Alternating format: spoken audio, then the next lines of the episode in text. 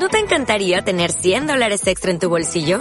Haz que un experto bilingüe de TurboTax declare tus impuestos para el 31 de marzo y obtén 100 dólares de vuelta al instante. Porque no importa cuáles hayan sido tus logros del año pasado, TurboTax hace que cuenten. Obtén 100 dólares de vuelta y tus impuestos con 100% de precisión. Solo con Intuit TurboTax. Debes declarar para el 31 de marzo. Crédito solo aplicable al costo de la presentación federal con TurboTax Full Service. Oferta sujeta a cambios o cancelación en cualquier momento. ¿Te suena la sensación de que no soy como debería ser? ¿Te suena ese pensamiento de que no tengo el dinero que debería tener o el trabajo que de verdad quería? ¿O ese pensamiento, esa idea de que la pareja, la familia que tengo en mi vida no es realmente lo que yo quería, que tengo que encontrar la manera de cambiarla, la sensación de que no avanzo en la vida, de que no aprendo lo suficiente? Bueno, hoy vamos a hablar de por qué nunca es suficiente. Si alguna vez te ha pasado esto o te está pasando ahora mismo, te invito a que te quedes porque este programa te va a interesar mucho.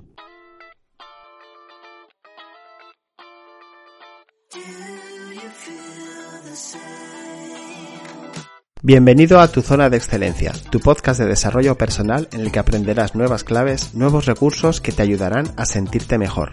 Mi nombre es Miguel Ángel Rodríguez, soy Master Coach profesional especialista en PNL, Mindfulness e inteligencia emocional. Y quiero ayudarte a entender qué te está impidiendo sentirte como deseas, qué te está impidiendo vivir la vida que deseas vivir.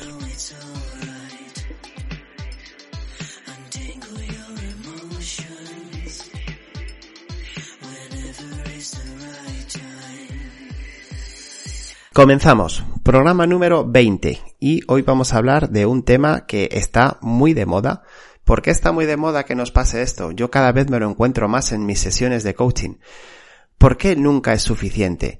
Porque tenemos tantísimas metas que alcanzar, que nos ponen desde fuera, que nos cuesta mucho trabajo saber realmente cuáles son las que queremos. Y sobre todo no somos conscientes de que es imposible llegar a tenerlas todas. Los pensamientos son, como te decía al principio, pues el que no llego, que no llego a donde quiero llegar, que lo que me ilusionaba hace un tiempo ahora resulta que ya no, ya no es tan ilusionante, no, no es tan fascinante como yo, como yo me esperaba.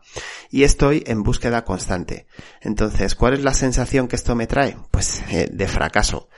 Yo lo llamo el efecto peonza. Es porque se trata de ir por la vida girando, dejándose llevar por una inercia que en realidad nosotros no controlamos y sin un rumbo fijo.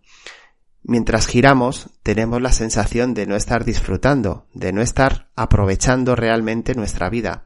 Pero, por otro lado, como no estoy nunca en el sitio donde quiero llegar a estar, tengo la necesidad de seguir girando. Mira, esto es uno de los principales síntomas de la ansiedad, ese pensamiento de que nunca es suficiente el querer rellenar un vacío existencial, personal, vital, como quieras decirlo, con objetos, con personas, con relaciones, de diferente manera. Y fíjate, te voy a decir, no se rellena con nada exterior. La única persona que puede rellenar ese vacío, ese agujero interno, eres tú mismo. Y eres siendo consciente de lo que estás haciendo, de lo que estás consiguiendo y de lo que quieres conseguir. Y aquí una palabra muy importante, la conciencia. Entrenar tu conciencia. Sabes que existe el mindfulness, del cual hablaremos en algún programa más adelante, que precisamente es una técnica que te ayuda a entrenar la conciencia, a ser mucho más consciente de lo que estás haciendo con tu vida en este momento. De hecho, mindfulness es un anglicismo. En español se traduciría como conciencia plena. Si eres consciente de lo que tienes y eres consciente de qué camino estás siguiendo, va a ser mucho más sencillo que salgas de espiral en la que te sientes y a la que es tan difícil, tan difícil dejar a un lado. Porque detrás de esta sensación, detrás de esta espiral, detrás de esa pregunta de pero ¿por qué nunca es suficiente? Aparte de la ansiedad que como te digo se encierra a veces, lo que sí que se encierra siempre es una alta autoexigencia, pero además una autoexigencia malentendida. ¿De dónde viene esto? Nuevamente del exterior. Ser una persona autoexigente está bien visto socialmente, pero hay grados, hay diferentes grados. De hecho, fíjate, en muchas, en muchas ocasiones, en entrevistas laborales, la persona que está siendo entrevistada queda muy bien diciendo, soy una persona muy autoexigente, esa es mi principal virtud y mi principal defecto. ¿Lo has oído esto alguna vez? Cada vez se escucha más, ya te digo yo, en consultorías de búsqueda de trabajo. Bueno, esto es un error. Una cosa es ser autoexigente y intentar ir cada vez a más o a mejor o sentirte cada vez mejor y otra cosa es no valorar nada de lo que tienes y sentir que necesitas todo lo que tienes alrededor. Eso es lo que te trae realmente el problema. Mira, la ecuación es muy sencilla. Tiene estos dos factores. Por un lado, no tengo lo que quiero tener. Ese sería el primer factor. Y el segundo factor, lo que tengo no tiene ningún valor. Si sumo ambos, el resultado final es la infelicidad con la que voy viviendo mi vida, que me voy llevando a tantas y tantas vivencias. Una infelicidad que a veces consigo acallar de manera temporal o de manera puntual, pues bien eh, con, con un objeto que me compre o bien con algún resultado que obtenga.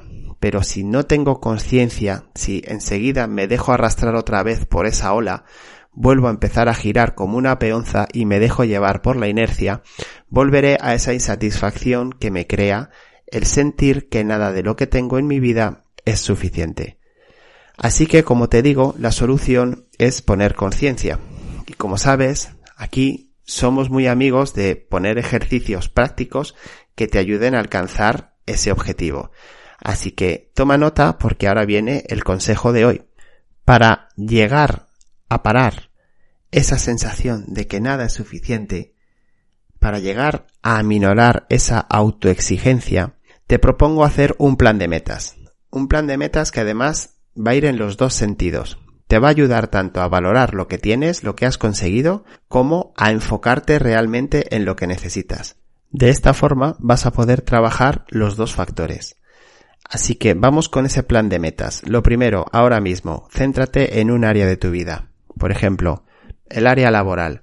¿Qué es lo que quieres conseguir de aquí a tres meses? Imagínate, estar ganando más dinero, haber conseguido salir a mi hora de trabajo, eh, llevarme mejor con mis compañeros de trabajo. Escríbelo, ¿vale? Esa es tu meta. Esa es la meta que te has puesto ahora. Y la has puesto tú, no la has cogido al vuelo. Lo has reflexionado un rato y lo has puesto tú. Ahora, ¿qué pasos puedes dar? Esto tiene que ser una reflexión interna. ¿Qué pasos puedes dar para conseguirlo? Según vayas avanzando, vas a ir dándote cuenta de cuán cercana o lejana va estando esa meta. Y lo que es fundamental es que seas consciente de qué cambios tienes que ir haciendo, pero siempre dirigidos a esa meta, a esa meta que tú has establecido. A partir de aquí, lo que una vez que lo hayas conseguido, una vez que hayas cambiado de trabajo, imagínate si al final la solución ha sido esa, o una vez que has conseguido relacionarte mejor dentro de tu mundo laboral, es muy importante dos aspectos. Uno, escribirlo. Tómate nota, apúntatelo en un sitio visible que puedas verlo todos los días y lo pones así de claro. Lo he conseguido. He conseguido mejorar mi situación laboral. He conseguido mejorar lo que sea. Ahora estamos hablando del trabajo, pero si es conseguir una meta, imagínate perder 5 kilos, apúntatelo. Una vez que lo has conseguido, apúntatelo y míralo todos los días, porque ese mérito es solamente tuyo no responde a nadie más. Segundo, para seguir teniendo claro que has hecho eso que tanto mérito tiene, regálate algo, regálate algo, regálate un libro, regálate una tarde en el, en el parque, en tu parque favorito. Regálate lo que sea, pero tienes que darte un premio. ¿Por qué? Porque has alcanzado algo que para ti tiene mucho valor.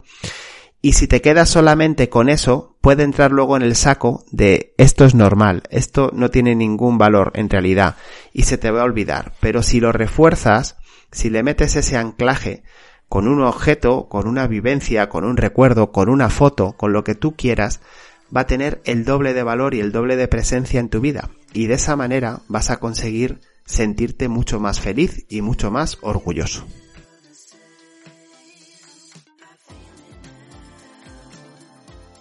Y hasta aquí el programa de hoy. Espero que te haya gustado y sobre todo espero que te haya resultado útil. Te invito a seguir profundizando en tu desarrollo personal a través de mi página web tuzonadexcelencia.com, en las redes sociales poniendo tu zona de excelencia. Si quieres proponer un tema, puedes entrar en tu zona de excelencia barra podcast y desde ahí enviarme tu sugerencia. Y si te ha gustado el programa, compártelo entre tus conocidos, dale al me gusta o dame una valoración de 5 estrellas. O déjame algún comentario. Te estaré muy agradecido y me ayudarás mucho a seguir mejorando. Nos escuchamos muy pronto en el próximo programa. Hasta entonces, que tengas un muy feliz día.